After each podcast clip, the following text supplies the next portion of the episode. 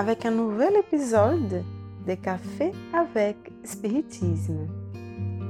Aujourd'hui, c'est Tarcio Rodriguez qui nous apporte ses commentaires sur la préface du livre Chemin, Vérité et Vie, intitulé Interprétation des textes sacrés, livre psychographié par Francisco Candido Xavier, où Emmanuel nous dit Mes amis seront peut-être surpris par notre façon d'isoler des phrases du chapitre évangélique auxquelles elles appartiennent en leur donnant une expression indépendante.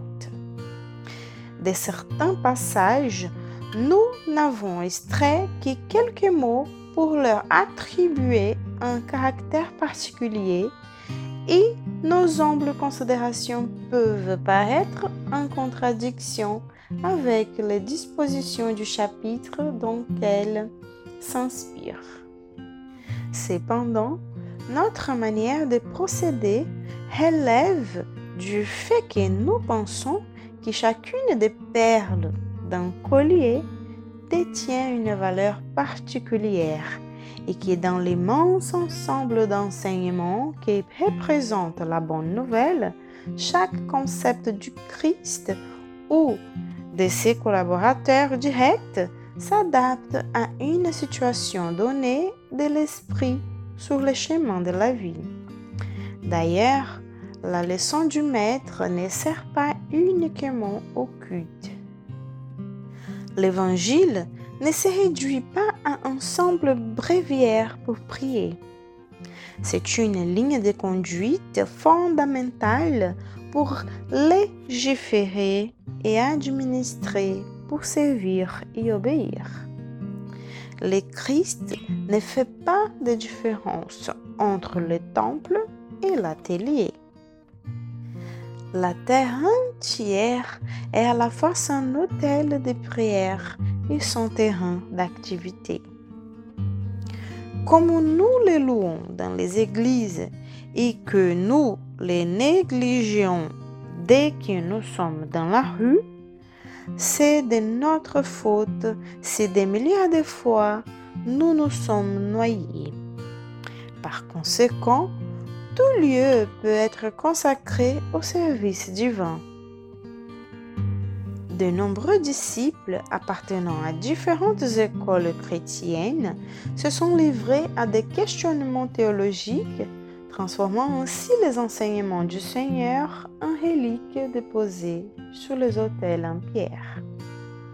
Pourtant, le Christ espère que nous convertissions son évangile d'amour et de sagesse en compagnon de nos prières. Un livre scolaire utile à notre apprentissage quotidien. En source d'inspiration dans nos actes les plus humbles au travail commun et en leçon de bonne conduite dans nos échanges fraternels. Notre ami Tarcio Rodriguez nous dit que depuis longtemps, nous interprétons les paroles du Christ comme une méthode pour le service religieux. Commentant tel ou tel message en l'adaptant au rite et à l'église que nous fréquentons. Mais Rappelons-nous avec Emmanuel que l'Évangile ne se réduit pas à un bréviaire pour prier, c'est-à-dire qu'il n'est pas ce livre que nous lisons mécaniquement dans les réunions périodiques de notre religion, mais une ligne de conduite pour la législation, administration, le service, l'obéissance et le travail et en raison de l'ampleur même de l'enseignement du Christ, il ne peut être circonscrit à l'environnement religieux. Il doit avoir des implications sérieuses pour la philosophie, la science et la religion. Il peut être mis à profit pour toutes les personnes de bonne volonté qui sont prêtes à rechercher cette source des connaissances. C'est pourquoi Alain Kardec commence l'Évangile selon le spiritisme en nous rappelant la nécessité de mettre fin aux discordes par une investigation sérieuse et profonde des lois naturelles qui ne peut être acquise que lorsque nous ne reconnaissons plus que les enseignements du Christ puissent être la propriété exclusive de quelques interprètes. Allan Kardec nous dit La science et la religion n'ont pu s'entendre jusqu'à ce jour parce que chacune envisageant les choses à son point de vue exclusif, elles se repoussaient mutuellement. Il fallait quelque chose pour combler les vides qui les séparaient, un trait d'union qui les rapprochait. Ce trait d'union est dans la connaissance des lois qui, régissent le monde spirituel et ses rapports avec le monde corporel.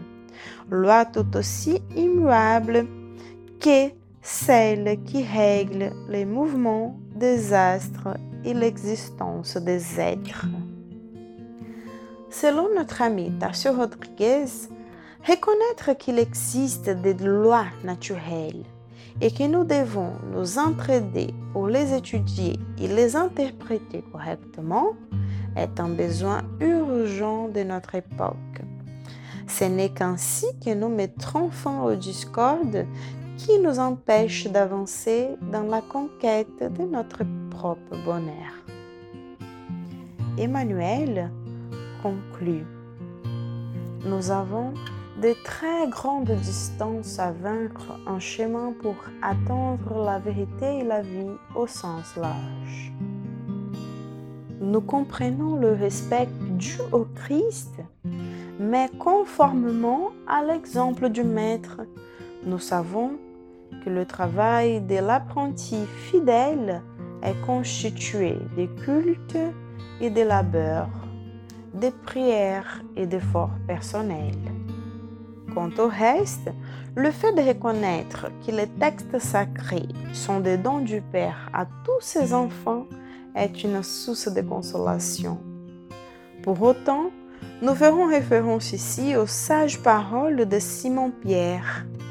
Avant tout, sachez-le, aucune prophétie d'écriture n'est objet d'explication personnelle. Une bonne journée à tout le monde et jusqu'au prochain épisode de Café avec Spiritisme.